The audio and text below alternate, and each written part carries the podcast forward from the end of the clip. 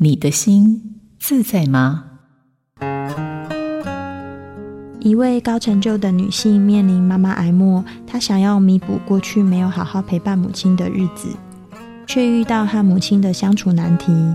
她发现自己没有尊重母亲的想法与感受，总是不断地积极安慰着母亲，要乐观，要正向。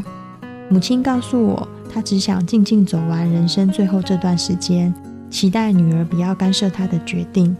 花了一些时间之后，他们后来可以好好对话了。女儿跟妈妈边哭边道歉。面对罹癌的病人，建议学习倾听，多过给予积极建议。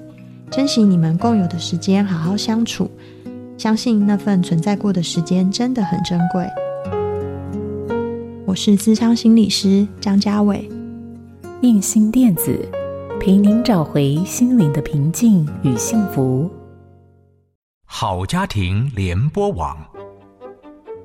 中部地区古典音乐台 FM 九七点七，北部地区 Bravo FM 九一点三。